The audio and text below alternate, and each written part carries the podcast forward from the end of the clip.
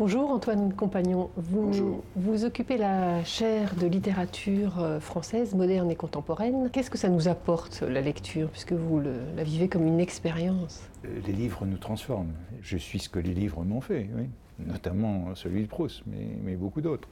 Euh, Chacun appelle littérature ce qui l'a transformé, ce qui l'a fait, ce qu'il est ou ce qu'elle est. Euh, Mais ceux qui ne lisent pas, ils sont bien quelque chose. bah, ils ont lu des livres d'enfants, ils ont lu des contes de fées, ils ont lu des romans photos, ils ont lu...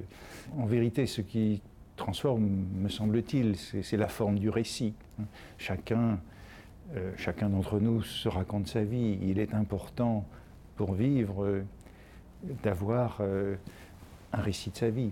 C'est Paul Ricoeur qui disait ça. Euh, pour vivre bien, pour vivre euh, sans trop souffrir, euh, il importe d'avoir ce que disait, ce que, Paul Ricoeur appelait une identité narrative, c'est-à-dire un, récit de ce qu'on est, qui nous mène à ce que nous sommes.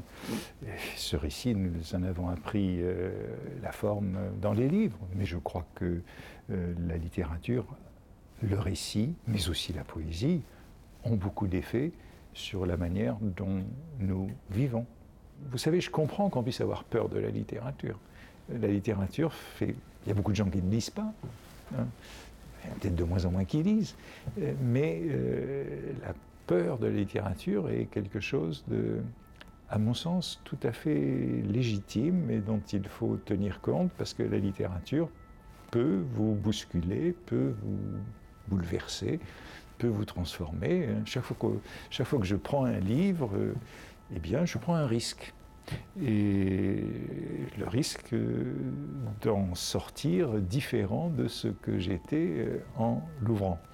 Et je pense que c'est je pense que c'est la raison pour laquelle beaucoup de jeunes gens et de jeunes filles cessent de lire à partir du moment où ils se rendent compte de cela.